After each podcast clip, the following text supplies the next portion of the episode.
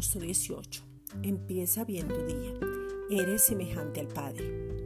Ya has vuelto al origen y ahora eres un espíritu, tienes un alma y vives en un cuerpo. Por medio del espíritu vivo que da vida, es con el cual tú te puedes comunicar con el Padre sin ningún intermediario. Ahora el espíritu debe ser fortalecido para que Él sea el rey en tu vida.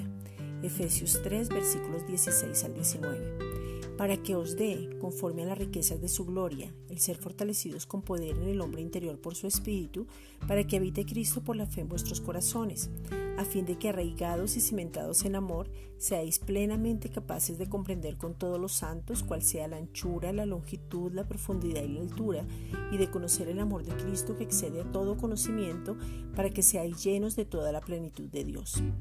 Al volver a la semejanza y ser fortalecidos podemos cimentarnos en amor. Cimentar es establecer las bases, es volver al original, al que es el amor.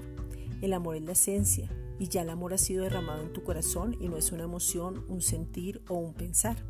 Si Dios es amor, Jesucristo es amor y el amor es de Dios y está en ti, nunca va a destruir, nunca va a desgastar, nunca va a arruinar, nunca va a dañar o a perjudicar a alguien porque eso no pertenece a su esencia.